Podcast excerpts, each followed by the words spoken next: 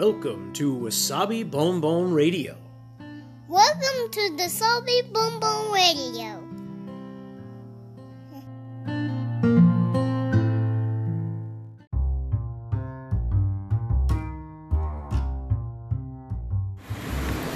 皆さんいかがお過ごしでしょうか？ニューヨークシティ郊外のワーキングマザーロッキンわさびです今日もつれづれ話にごゆるりとお付き合いください今日は1月25日の月曜日の朝です。仕事に向かってるとこです、えー楽しい週末が家での家族と過ごした週末が終わって、まあ、また今日から仕事に行く平日が始まるなっていう感じです。で今日あのいつも家ではあの、えー朝のローカルニュースのチャンネルをテレビにつけて、まあ、お天気のチェックとか、うん、とちょっとしたニュースのチェックとか交通情報みたいなのをチェックするがてら見てるんですけど、えー、とそこにですね面白いことを言ってたんですよ。あのー雑学というかなんかそんな感じのことなんですけど今日は、えーアメリカではナショナルバブルラップでバブルラップってあのプチプチです梱包したりとか物を発送するときに あのくるむプチプチですよね。あの空気が入った。あれの日らしいんですよ。それでまあなんか世の中にはいろんななんとかの日なんとかの日っていうのがあるものではありますけどバブルラップの日っていうのを聞いてあそんな日があるんだとか思っちゃって。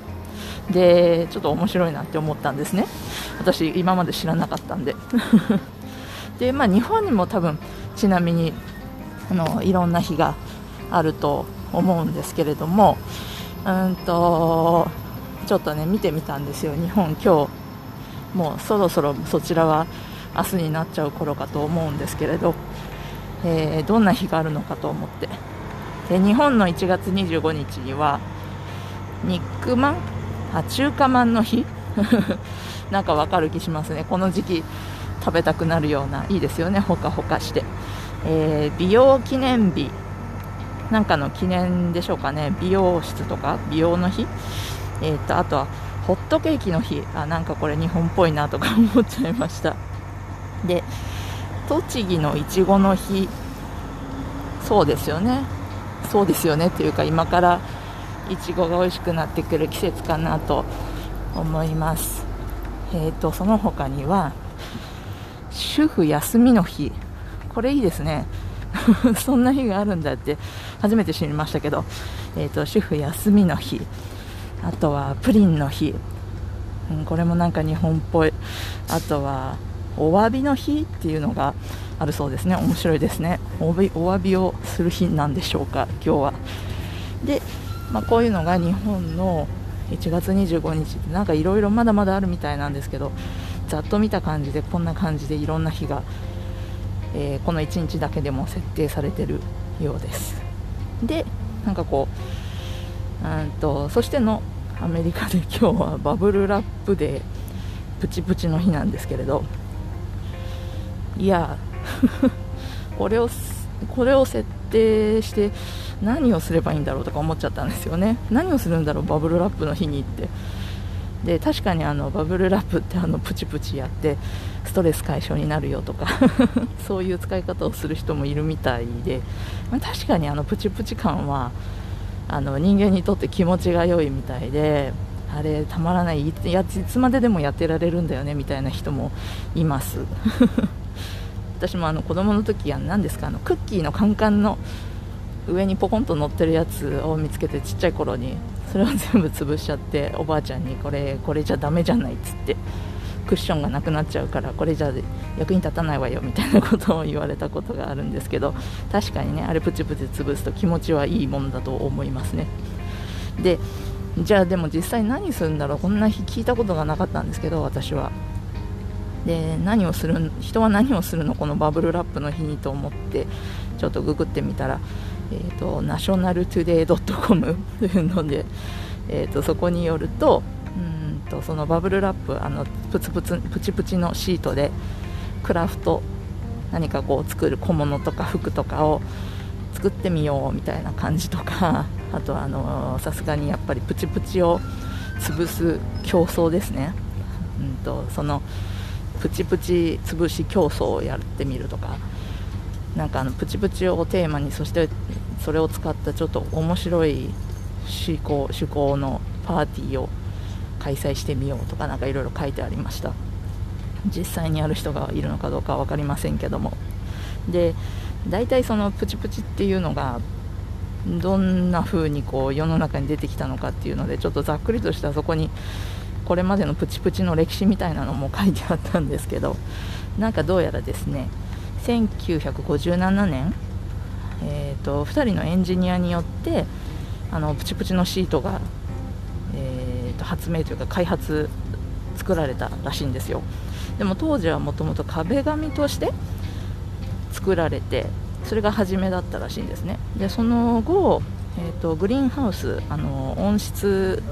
ですね。あの植物とかいろんなものの。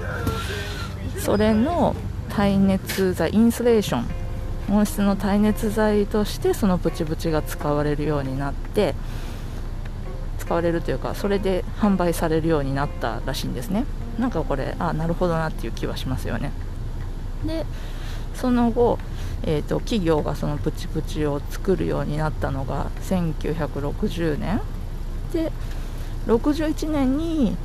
えー、今のように初めてこうシッピングで使われ始めたらしいです。だからあのプチプチがクッションになって物を送る時に壊れないから、あのー、緩衝材になる梱包できるっていうので使われ始めたのは1961年らしいです。そのウェブサイトの情報によると。でまあそう私もあの職場で時々物を送ったりとかするときに確かにプチプチ使いますね。で物を受け取るときにもプチプチプチプチ触ってますね。なのでものすごくこう自分の日常の中にあるものではありますけれどもただなんかこんな Bubble Wrap Appreciation Day 的なものがない限りこんなところまで考えたこともなかったのでまあそんな風に思えばこの日があるのもプチプチのことを考え直す改めて知るのにも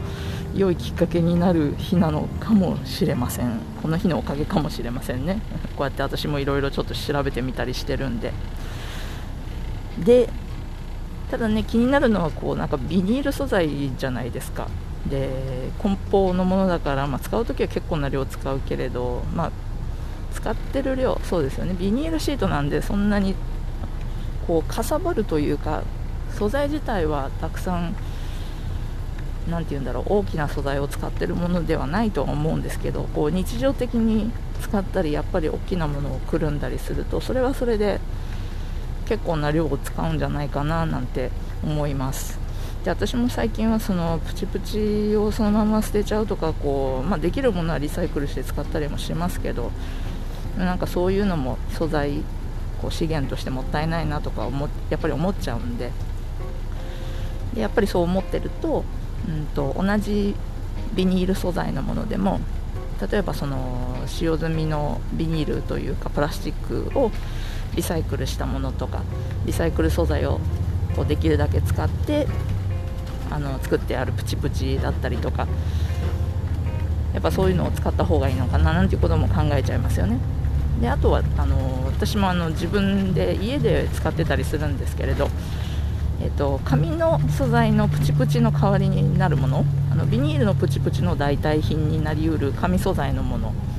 あの紙のシートにあの切れ目がたくさん入っててそれをこうギュッと引っ張るとあの折り紙のあの七夕の時に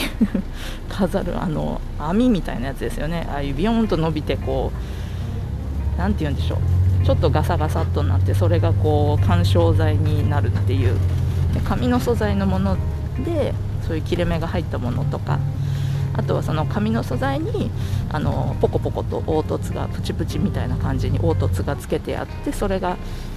まあ、言ってみたらビニールのプチプチの紙バージョンみたいなそのガタガタが緩衝材になるっていう代替品もあったりします、まあ、これが世の中に普及するのにはまあ、まだまだ先というか、まあ、まだまだビニールが主流だと思うのでこの紙素材とかリサイクルものっていうのが100%普及するのって時間はかかるでしょうし大体そこまで普及するのかどうかも分かりませんけど、まあ、でももしそうなっていくと例えば今のビニールのバブルラップっていうものはまあ今だけのもの 未来にもしなくなるのであればこのビニールのバブルラップを、えー、アプリシエーションそのビニールのバブルラップの日とするのってなんか今のもの逆に言ってみれば未来になったらエコな未来がもし来たとしたらビニールのバブルラップをの日なんていうのはもう過去の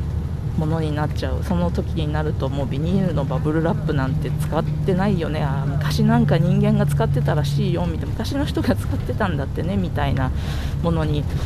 なることっていうかそういう時代も来たりするのかななんてことを今日ふと考えちゃってました。はい、そんな月曜日の朝です。はい、ということで今日も1週間頑張ってきます。では皆さん良い一日をお過ごしください。